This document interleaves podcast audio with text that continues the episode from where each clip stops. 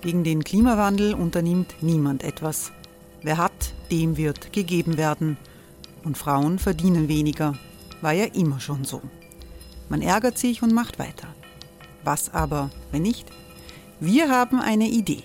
Die Falter Arena macht die Bühne frei für Menschen und Projekte, die das Land verändern. Mein Name ist Eva Konzett.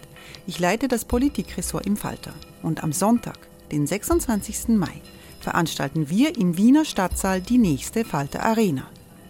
Mit dabei unter anderem der ehemalige Politiker und Neosänger Matthias Strolz, Theresa Imre von Markter, Sonja Jöchtel von Love Politics oder Kari Ochsner von Ochsner Wärmepumpen.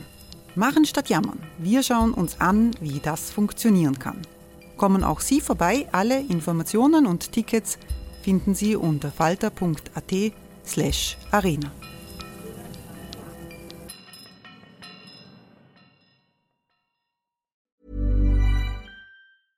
Hey, I'm Ryan Reynolds. Recently, I asked Mint Mobile's legal team if big wireless companies are allowed to raise prices due to inflation. They said yes. And then when I asked if raising prices technically violates those onerous two-year contracts, they said, what the f*** are you talking about, you insane Hollywood ass?"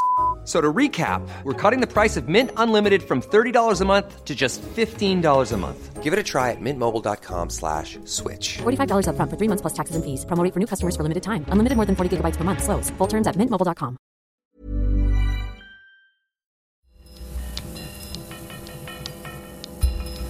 Falter Radio, der Podcast mit Raimund Löw. Sehr herzlich willkommen, meine Damen und Herren, zum zweiten Teil des Falterradios für Donnerstag, den 28.03.2018. Im ersten Teil haben wir über das Massaker mit 50 Toten in Neuseeland gesprochen und welche Verbindungen der rechtsextreme Terrorist nach Europa hatte und auch nach Österreich hatte. Jetzt knüpfen wir mit diesem zweiten Teil an Enthüllungen im aktuellen Falter an. Wie wurde der kurdische Asylwerber, der Anfang Februar im Dornbirn den Leiter der Bezirkshauptmannschaft erstochen hat, kriminell? Das ist die Frage, der Falter-Redakteurin Barbara Todd nachgeht. Hallo. Hallo. Warum ist das wichtig? Äh, das ist deshalb wichtig, weil dieser Asylwerber, der im Übrigen nach eigenen Angaben kurdisch ist, also ob er tatsächlich Kurde ist, ähm, konnten wir nicht herausfinden, äh, weil dieser Asylwerber von der Regierung äh, zum Anlassfall genommen wurde, um die sehr umstrittene präventive Sicherungshaft vorzuschlagen. Also die haben nach diesem Attentat in Dornbirn ähm, haben Sie eben gesagt, das ist sozusagen jetzt ähm, Anlass genug und aus diesem Grund brauchen wir strengere Gesetze. Ein ganz und großes Thema in der österreichischen Innenpolitik, genau. äh, das von der äh, türkisblauen Regierung in der Öffentlichkeit massiv äh, gepusht wird und zwar mit Medienbetreuern. Die österreichische Bundesregierung hat sehr viele Medienbetreuer. Die Zahl ist beachtlich. Falter-Redakteur Lukas Matzinger hat das nachgerechnet. Willkommen. Hallo. Wie viele Medienbetreuer gibt es? Naja, so ganz genau kann man das gar nicht ähm, äh, sich ausrechnen, aber was wir jetzt wissen, ist, dass zumindest in dieser neuen Organisationseinheit Regierungssprecher im Bundeskanzleramt 120 äh, Stellen budgetiert sind und von 105 Menschen tatsächlich bekleidet werden. Gibt es eine Redaktion in österreichischen Tageszeitungen, die zum Beispiel in der, im Ressort Innenpolitik so viele Personen hat? Das wage ich zu bezweifeln. Im Falter sind ja, glaube ich, fünf. In der Innenpolitik. In der Innenpolitik. Und im ORF sind es ein bisschen mehr, aber auch nicht 105. Und wie viel äh, Medienbetreuer die österreichische Bundesregierung hat, das hat sehr viel damit zu tun, welche Themen sie pushen kann, wie sie diese Themen pushen kann. Anna Goldenberg betreut die Technik im Podcast, ist aber im Falter auch die Person, die die Medienseite macht. Hallo Anna. Hallo. Ist die österreichische Bundesregierung eine Mediengroßmacht, dank dieser vielen Personen, die da äh, Kickel unterstützen, äh, Kurz unterstützen, Strache unterstützen? Naja, also dazu muss man sagen, dass das natürlich der von diesen 105 Leuten, das ist ja der Bundespressedienst, den es ja davor sehr wohl schon gab. Also sie haben aufgestockt, aber es ist jetzt nicht so, dass vorherige Regierungen also mit Brieftauben kommuniziert haben. Aber ein bisschen massiver und ein bisschen effizienter ist die jetzige Regierung offensichtlich. Aber gehen wir zurück zum Fall des Messerangriffs in Dornbirn. Von diesem präsumtiven Täter wusste man bis jetzt nicht sehr viel, nur dass er um Asyl angesucht hat und trotz eines Aufenthaltsverbots aus der Türkei nach Österreich gekommen ist, dieser Asylantrag angenommen wurde. Was hat der Falter hier zusätzlich in Erfahrung gebracht? Barbara Tott. Also vorweg muss ich sagen, wir haben äh, für diese Geschichte eine Kooperation mit den Vorarlberger Nachrichten sind wir eingegangen, weil die vor Ort als Regionalzeitung sich den Fall natürlich schon recht genau auch angeschaut haben und zum Teil schon Details auch ausgegraben hatten, die in den Wiener Medien so gar nicht wahrgenommen wurden. Das ist mal das eine. Ähm, also wir haben zweierlei gemacht. Wir haben uns zum einen ähm, also wir konnten rekonstruieren aufgrund von Akten, die zuvor nicht einsehbar waren, äh, Akten aus der Justiz, aus seinem Strafakt, aber jetzt auch Akten aus ähm, quasi seiner fremdenpolizeilichen Behandlung, konnten wir eben rekonstruieren erstens ähm, seine Biografie davor. Also man hat ja so ein bisschen das Gefühl gehabt, das ist ein Asylwerber, der, der jetzt frisch gekommen ist, so im Kontext 2015 und das stimmt aber nicht. Also in Wahrheit ist der ähm, Tatverdächtige man muss sagen, er ist eigentlich Österreicher. Also er ist zwar türkischer Staatsbürger, aber er ist in Österreich, in Vorarlberg geboren. Er ist dort aufgewachsen, dort zur Schule gegangen. Er spricht perfektes Vorarlbergerisch. Ähm, er ist noch nie wirklich im Land angekommen. Also er hat sehr früh begonnen, quasi kriminell, kleinkriminell zu werden, hat sehr früh Vorstrafen gehabt und ist auch bald im Gefängnis gesessen. Also es ist so eine gescheiterte Integrationsgeschichte, ist das eine. Ähm, das andere ist, dass wir, und das ist politisch sehr spannend, versucht haben zu rekonstruieren, was war eigentlich, als er jetzt um Asyl angesucht hat, ähm, als er ins Erstaufnahmezentrum Talham in Oberösterreich kam, was haben die dort eigentlich gemacht? Haben die den wirklich gescreent? Der hat eine dokumentierte Vorgeschichte, die an vielen Punkten eigentlich stutzig macht. Äh, wie kann es sein, dass so jemand dann aus diesem Erstaufnahmezentrum wieder ähm, weggehen kann, ohne Auflagen sich bei der Polizei zu melden? Äh, wieso wird so jemand nicht in einem Schnellverfahren äh, abgehandelt? Also dem allen sind wir nachgegangen. Und das ist ja die politisch relevante Frage, ob hier ein Behördenversagen vorliegt, was genau. die Opposition sagt. Die argumentiert, genau aus dem Grund muss man nicht die Verfassung ändern oder, genau. oder die Regeln ändern. Und wir haben eben in sehr akribischer Recherchearbeit äh, zusammengetragen unterschiedliche Aktenteile, weil eben bis jetzt der Fall, also der Akt liegt im Innenministerium, ähm, die evaluieren intern äh, und geben natürlich bis jetzt keine Informationen nach außen. Und uns ist es sozusagen auf anderen Wegen gelungen, äh, da ein bisschen genauer reinzuschauen und zum Beispiel auch zu sehen, ähm, dass äh, in Talham die Vorgeschichte bekannt war, dass das Aufenthaltsverbot, Talham ist der Ort, das ist die, die erst, das Erstaufnahmezentrum. Genau. Jetzt nach Wunsch vom Innenminister Kickel sollen diese Zentren ja Ausreisezentren heißen. Ähm, also die hatten, wir wissen jetzt zum Beispiel, dass die tatsächlich die Vorgeschichte vorliegen hatten, die wussten über seine Vorstrafen, die wussten, dass es ein aufrechtes Einreiseverbot gibt und trotz all dem haben sie ihn nach Schema F für das Asylverfahren zugelassen und noch dazu auch zugelassen, dass er äh, privat bei seiner Familie in Vorarlberg unterkommt. Also sie haben ihn wirklich, sie haben sozusagen ihm überhaupt keine Auflagen gegeben. Wo ist der Mann jetzt? Er ist jetzt in Innsbruck äh, im, in Haft war zuerst in Feldkirchenhaft, äh, ist ein. Er heißt Sonaö. Er heißt Sonaö, genau. Warum nennt man nicht den vollen Namen?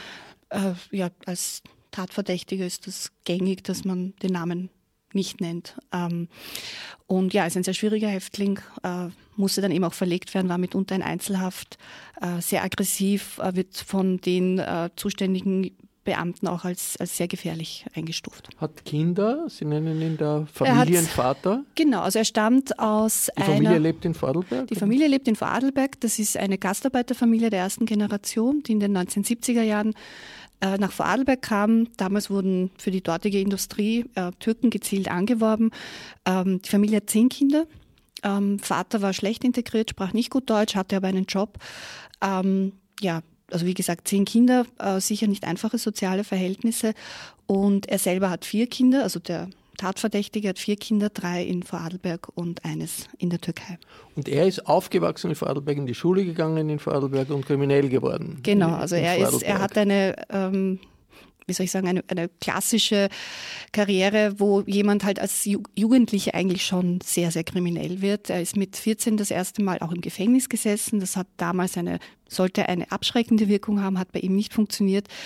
Ähm, also man sieht sozusagen, dass er fast jedes Jahr vor Gericht stand, dann sehr bald auch längere Haftstrafen bekommt. Äh, man findet auch im Fremdenakt den Hinweis, dass er gerade mal einen Monat sozusagen dem Arbeitsmarkt zur Verfügung stand, also in seinem ganzen Leben in Österreich vor der Abschiebung ähm, hat er gerade mal einen Monat gearbeitet. Also, also, sicher eine sehr schwierige Karriere, wobei die natürlich, ähm, also da gibt es halt, solche Sachen gibt es mit österreichischem Hintergrund genauso. Also ein Vorarlberger Krimineller mit türkischem Pass, würde genau. man sagen, nach der Lebensgeschichte, der dann in die Türkei ausgewiesen wurde, abgeschoben wurde. Wie alt war er damals? Ähm, das war 2009, also da war er 24.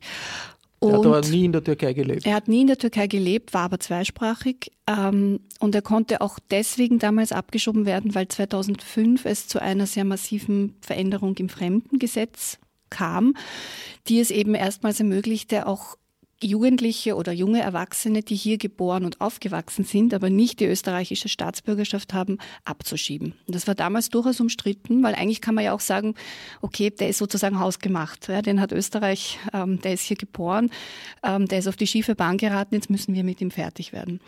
Ähm, ja, damals gab es eben diese Änderung und aufgrund dessen wurde er abgeschoben. Und wir haben danach gepusht durch die Regierung die große Diskussion gehabt um präventive Sicherheitshaft von Flüchtlingen. Wie sehr passt dieses Bild, das äh, Barbara Todt hier im Falter zeichnet, zu dieser Diskussion? Ähm, für mich passt das hervorragend in die Art und Weise, wie der Innenminister Herbert Kickl ähm, Politik macht. Er nimmt sich hier einen, äh, einen Fall und nimmt sich einen Aspekt heraus, nämlich dass dieser junge Mann Asylwerber war und, und, und, und bläst dann etwas auf mit großer Geste und mit großen Worten, nennt es Sicherungshaft, ähm, macht eben ein großes Theater um etwas, das nur ganz wenige Menschen betreffen wird. Er sagt ja auch selbst, hat am Sonntag bei Frühstück bei mir gesagt, er ist ein großer Freund der Symbolpolitik, das ist was ganz was Wichtiges. Er benennt irgendwie das Erstaufnahmezentrum in Dreiskirchen um, das heißt jetzt Ausreisezentrum. Und das sind alles so Maßnahmen von ihm, so eben die, die, das große Wort, aber irgendwie dann wenig, was, was wirklich rauskommt. Wie wichtig sind die sozialen Medien hier, um solche Themen zu pushen, wie das von Türkisblau gepusht wird und offensichtlich hier im Fall Dornbirn des, des äh, Täters, der Verdächtigen in Dornbirn mit der Wirklichkeit nur sehr beschränkt zu tun hat? Anna Goldenberg? Naja, wichtig. Also der, der Regierung sind die sozialen Medien sehr wichtig. Ähm, das sieht man auch an den, an den Inserate-Ausgaben, die der Lukas Matzinger auf, aus, aufgearbeitet hat, dass also die also enorm viel Geld auch an Inserate, an, an Google und Facebook geht, also in, in Millionenhöhe, was einerseits verständlich ist, weil das Ziel von Regierungsinseraten ist ja, die Leute dort zu erreichen, wo sie sind. Und die sind nun mal auf Google und Facebook. Aber andererseits, wenn man sich dann daran erinnert, wie zum Beispiel bei der letzten Medienenquete ähm, Bundes-, also Medienminister Gernot Blümel und einige andere also auch gesagt haben, dass man jetzt den Giganten aus dem Silicon Valley irgendwas entgegenhalten muss, dann wundert man sich doch, dass da weiterhin so heftig so viel Geld reingepumpt wird ist ein Grund, warum äh, die Regierung da so stark äh, diese These vertritt. Es geht darum, dass man äh, Flüchtlinge rascher abschieben können soll, die Verfassung soll geändert werden. Hängt das damit zusammen, dass die Sorge ist, da hat es wirklich ein Behördenversagen gegeben und eigentlich die politische Verantwortung hat der Innenminister, der Herr Kickel, der ein wichtiger Player ist in der Regierung? Also es gibt, äh, die, die, die Vermutung gibt es und die wird auch artikuliert, äh, beispielsweise von, von der Opposition im Parlament, also von den Neos, auch von der Liste Jetzt. Äh, in Vorarlberg ist das ein ganz ein großes Thema von der Bürgerbewegung ähm, Uns reicht's. Also gerade die Vorarlberger sehen diesen Fall viel, viel kritischer, als wir in Wien ihn hier sehen, weil sie natürlich auch ähm, festmachen, die Verantwortung, Wien hat uns den privat einreisen lassen nach, nach Vorarlberg, also diesen, diesen Tatverdächtigen. Und da gibt es noch einen wichtigen Aspekt. Es gab nämlich eine, es gibt eine sehr mutige Beamtin in Vorarlberg, die zuständig war für diese Asylkoordination. Hi, I'm Daniel, Founder of Pretty Litter. Did you know cats tend to hide symptoms of sickness and pain? I learned this the hard way after losing my cat, Gingy. So I created Pretty Litter, a health monitoring litter that helps detect early signs of illness by changing colors, saving you money and potentially your cat's life. Pretty Litter is veterinarian developed, and it's the easiest way to keep tabs on your fur baby's health right at home. Go to prettylitter.com and use code ACAST for 20% off your first order and a free cat toy. Terms and conditions apply. See site for details. Und die ganz klar nach Wien gemailt hat, wir wollen den nicht im Land haben. Ja, wir kennen den, also die hat den, den Nachnamen erkannt, hat sich den Akt angeschaut und hat dann nach Wien gesagt, wir wollen den nicht haben. Ja, der ist einfach hochproblematisch, der wurde schon mal abgeschoben, der ist hier bekannt, ähm, das, das passt uns nicht. Ja. Und da gab es dann auch ein Telefonat zwischen der zuständigen Stelle im Innenministerium und dieser Beamtin in äh, Vorarlberg. Das blieb aber ohne Folgen. Also es gab sogar eine Art Warnung von Vorarlberg nach Wien, die nicht gehört wurde. Warum wurde die nicht gehört? Warum hat da das Innenministerium gesagt, nein, der muss. Äh, der, das der Innenministerium argumentiert, und das ist natürlich jetzt ein bisschen paradox, weil in vielen anderen Fällen würde es das so wohl nicht argumentieren, aber in dem Fall argumentiert es, dass der Antrag ähm, auf Asyl äh, aus Sicht des Ministeriums höher zu werten war als die ganze kriminelle Vorgeschichte und als das Aufenthaltsverbot. Und wie ist das rechtlich? Es wird, wird ja, da, werden ja dann immer die Juristen aufgefahren, genau, also das, das sagen, ist jetzt das muss natürlich, so sein oder gibt Das Innenministerium sagen, muss, sagt, das, das muss so sein. Es gibt natürlich ähm, andere Juristen, ähm, zum Beispiel Herrn Wilfried Embacher, der auch in der aktuellen Faltergeschichte zitiert ist, äh, aber auch weitere, die sagen, das stimmt so gar nicht. Also es stimmt so nicht, dass ähm, man hätte also natürlich, wenn jemand einen Asylantrag stellt, dann muss er mal zum Verfahren zugelassen werden. Aber äh, bei diesen quasi all den Nebenaspekten in dem Fall hätte man zum Beispiel durchaus äh, schon Schubhaft auch verhängen können. Also man hätte eine Art von Sicherungshaft in dem Fall anwenden können. Es hätte die gar nicht gebraucht, diese neue Sicherungshaft, so wie äh, der Innenminister das jetzt immer behauptet. Man hätte aber auch zum Beispiel ein Schnellverfahren äh, machen können und hätte die, diesen, diese Person im Talheim, also im Erstaufnahmezentrum, weiter festhalten können. Also da hätte es so viele andere Varianten gegeben, wie man genau mit diesem Mann hätte umgehen können. Und ich glaube, von dem will der Minister schon ablenken, dass das all, all das eben nicht passiert ist. Und das ist ja auch die grundsätzliche Frage. Man hat äh, Kriminelle im Land, die hier aufgewachsen sind, hier leben, die aber einen Pass, einen anderen Pass haben, nicht einen österreichischen Pass in Österreich oder nicht den deutschen Pass in Deutschland oder nicht den amerikanischen Pass in Amerika und den Behörden ist es dann relativ leicht zu sagen, okay, die haben einen, äh, nicht den richtigen Pass, sie sollen abgeschoben werden, raus, weg, obwohl die Kriminalität sich entwickelt hat in dem Land selbst. Also ist, ist, ist das nicht grundsätzlich eine äh, Frage, dass man sagt, okay, die Idee, Kriminelle oder potenzielle Kriminelle abzuschieben, schafft das Problem nicht aus der Welt. Das schafft, das ist das Thema, das eigentlich, finde ich, bei dem Fall diskutiert gehört, weil, und das ist auch sehr, sehr tragisch, ähm, weil der der Tatverdächtige bei seiner Einvernahme, und wir zitieren ausführlich ähm, aus dieser Einvernahme, ähm, auch ganz klar sagt, warum er den Beamten in Dornbirn, also warum der für ihn so eine Hassperson war und warum ähm, er ihn letztlich mit, mit dem Messer ähm, erstochen hat, weil der Beamte war der gleiche, der ihn zehn Jahre davor aus dem Land abgeschoben hat. Also der war damals Fremdenpolizist und hat eben diesen Bescheid, Abschiebebescheid ähm, verfasst und der Tatverdächtige macht ihn auch dafür verantwortlich, dass er damals abgeschoben wurde, dass sein Leben zerstört wurde, dass ähm, seine Familie zerstört wurde und äh, gibt als Motiv auch an, dass sozusagen er ihn dafür bestrafen hat wollen ähm, oder sich mehr oder weniger auch rächen wollte. Ähm, also sprich, da gibt es einen ganz einen, einen da gibt einen Zusammenhang und eigentlich müsste man anhand dieses Falles äh, wahrscheinlich noch einmal die, die, das ganze Thema Einwanderungsland Österreich, wie gehen wir um mit Menschen, die hier aufgewachsen sind, nicht österreichische Pässe haben, die ins Kriminelle abgleiten, darüber müssten wir eigentlich diskutieren und nicht über die Sicherungshaft. Dass das nicht passiert, dafür äh, ist die Medienarbeit der Regierung nicht ganz unwesentlich äh, verantwortlich. Wenn man sich jetzt anschaut, diese ähm, Offensive medial, die vielen, vielen Mitarbeiter, die nicht nur im Bundeskanzleramt sitzen, im Bundespräsidienst, auch bei den Ministern äh, und die vielen Gelder, die fließen in äh, die Medien mit Inseraten. Äh, wie sehr, wie erfolgreich ist das? Kann man, kann man das sagen? Also wie sehr gelingt es der Regierung dadurch, die Öffentlichkeit stärker zu beeinflussen, äh, Anna Goldenberg, als das frühere Regierungen geschafft haben? Kommt darauf an, wie man es misst. Ich meine, wenn man sich die Umfragewerte anschaut, dann ja, ich glaube, es gelingt ihnen ganz gut. Wie äh, hat das zu tun mit dem, die, die, die haben die Umfragewerte, wie haben, äh, die, hat die politische Situation zu tun mit der medialen äh, Präsenz durch diese vielen, vielen Mitarbeiter, die da jetzt im Falter dokumentiert sind, Lukas Matzinger? Ja, das hat auf jeden Fall, ähm, glaube ich, damit zu tun, wenn man sich ähm, die Lage jetzt ansieht. Es sind jetzt vor zwei Wochen rausgekommen die Daten der Kommunikationsbehörde Com Austria für das vierte Quartal 2018, die die Inserate und Werbeeinschaltungen von äh, Ministerien und staatsnahen äh, Betrieben in den, in den Medien ähm, auswertet. So. Und da sehen wir jetzt, wir haben eine Regierung, die angetreten ist mit wir sparen im System, wir wollen bei uns selbst irgendwie schlanker werden, wir wollen weniger Geld für solche Dinge ausgeben.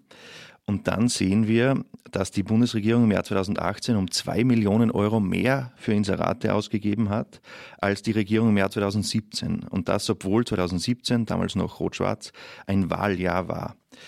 So, Wer bekommt diese Inserate? Welche Zeitungen, welche genau. Medien bekommen die? Wenn man sich das jetzt ähm, genau anschaut. Der, dann, der, der, Falter bekommt nicht wahnsinnig viel, oder? Ja, das stimmt. Es gibt da offenbar irgendwie, ich meine, jede Regierung hatte ihre Präferenzen und bei der aktuellen sieht es so aus, dass insbesondere der Boulevard sehr viel Geld bekommt. Die Medien der Krone von der Familie Fellner, also Österreich und, der, und heute bekommen zusammengerechnet 11,8 Millionen Euro haben sie bekommen im Jahr 2018.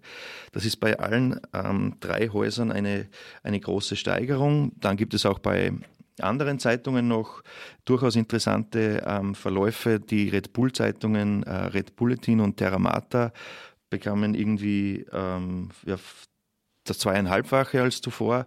Und dann gibt es Zeitungen, die irgendwie einen weniger guten Stand haben. Zum Beispiel der Kurier hat um ein Drittel weniger äh, Inserate bekommen von den Ministerien, der Falter sogar um drei Viertel weniger.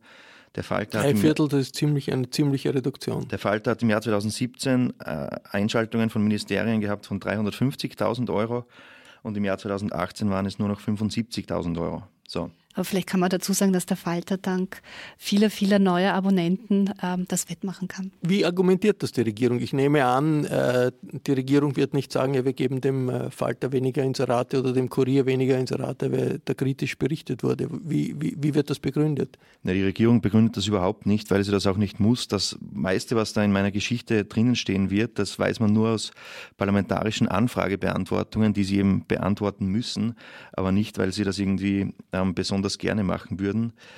Ähm, ja, und natürlich, wie, ich meine, was man so rausliest von Menschen, die der Regierung nahestehen, ist eben, die sagen, ja, okay, das ist ganz normal, dass der, dass der Falter jetzt von einer eher rechten Regierung weniger bekommt.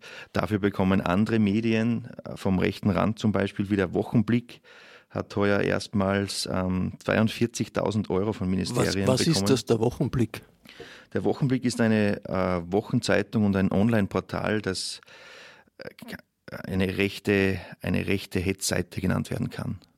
Und die, die wird unterstützt durch Inserate? Die wird jetzt unterstützt. Es wird auch das Alles Roger Magazin unterstützt und sogar die ähm, ganz gestrige zur Zeit, die bekommen alle Einschaltungen ähm, von unseren Ministerien. Alles Roger, das ist, was ist das? Alles Roger, das ist so ein lustiges Magazin, das im, im Querformat irgendwie wie ein Kalender aufzumachen ist. Ähm, ist auch am rechten, am rechten Spektrum zu Hause. Ja, wurde zum Beispiel äh, im Vorjahr vom Presserat gerückt wegen einem Artikel über George Soros und antisemitische Untertöne. Die äh, Inserate, die hier von der Regierung vergeben werden. Ein wichtiger Teil der Finanzierung der Medien. Ist das normal in Europa, dass das so läuft wie in Österreich? Wie ist das in anderen Ländern, Anna Goldenberg? Ähm, also ich habe den Vergleich äh, mir angeschaut mit Deutschland, nämlich von, vom Jahr 2017. Das war ja auch in Deutschland ein Wahljahr und in Österreich auch. Und da ist es ganz interessant, wenn man das sich runterrechnet pro Kopf, weil ich meine, Deutschland hat zehnmal so viele Einwohner wie Österreich. Und da sieht man, dass ähm, in Deutschland ähm, pro Kopf ähm, 15 Cent ähm, an Regierungsinseraten ausgegeben wurde. Und in Österreich sind es 2,21 Euro. Also mehr als zehnmal so viel. Mehr als zehnmal so viel. Pro genau. Kopf. Genau, genau. Was, was man aber auch dazu sagen muss, ist, dass es in Deutschland seit 1977 ein Gesetz gibt, das also Inserate vor der Wahl äh, de facto verbietet. Also Parteien, äh, Ministerien sind dazu angehalten, in den Monaten vor der Wahl eher zurückzuschalten. Und das gibt es in Österreich nicht. Das heißt, in Österreich wird da eher aufgedreht. Aber um, um vielleicht die Frage von vorhin noch zu beantworten, ob das äh, Wirkung zeigt. Es ist natürlich so, dass die Inseratengelder, die in Österreich äh, traditionell sehr hoch sind, die haben, das ist bekannt, auch so eine Art Schutzgeldfunktion. Es gibt diese Erzählungen von Herausgebern, insbesondere von sehr reichweitenstarken Boulevardblättern, die irgendwie dann sagen, entweder ihr schaltet jetzt von mir oder ich schreibe euch runter. Und Schreibe euch runter heißt Berichte, kritische, genau, genau, kritische genau. Artikel. Und wenn man dem jetzt Glauben schenkt, dann muss man festhalten, dass, das, dass die Medienpolitik der Regierung bisher sehr gut funktioniert. In den ähm, reichweitenstarken Zeitungen kommen die Minister recht gut weg und ähm, sie halten sich mit Kritik zurück. Funktioniert gut für die Regierung, vielleicht nicht gut für die demokratische Öffentlichkeit. Man, man muss jetzt aber irgendwie ein bisschen zur Relation sagen, dass die Stadt Wien, die ja seit vielen, vielen Jahrzehnten rot regiert ist, auch eine der größten Inserate-Ausgeber ähm, des Landes ist. Also die haben im Jahr 2018 14,7 Millionen ähm, an an Inserate in, an Medien ausgegeben. Wenn man das vergleicht, 14,7 Millionen für eine 2 Millionen Stadt und die Ministerien 24,5 Millionen erreicht ganz Österreich, also 8 Millionen. Also ist das, glaube ich, sagen wir mal, eine parteiübergreifende, unter Anführungszeichen, Unart, anstatt in Presseförderung zu investieren, diese intransparente Inseratevergabe zu betreiben. Das war der zweite Teil des Falterradios für Donnerstag, den 28.03.2019. Ich bedanke mich sehr herzlich bei Anna Goldenberg doppelt Sie hat auch die Technik betreut bei Barbara Todt und bei Lukas Matzinger. Ich verabschiede mich bei den Zuhörern, die uns auf UKW folgen, im Freirad Tirol und auf Radio Agora in Kärnten. Die aktuellen Enthüllungen des Falter entgehen Ihnen ganz sicher dann nicht, wenn Sie ein Abonnement des Falter haben. Ein Falter-Abo kann man auch im Internet bestellen. Das geht über die Internetadresse abo.falter.at. AT. Für Samstag bereiten wir eine Diskussion über die aktuelle Situation des investigativen Journalismus in Österreich vor, die Falter-Chefredakteur Florian Klenk mit dem Schriftsteller Doron Rabinovici im Republikanischen Club in Wien geführt hat. Ursula Winterauer hat die Signation gestaltet. Ich verabschiede mich bis zur nächsten Folge. Sie hörten das Falterradio, den Podcast mit Raimund Löw.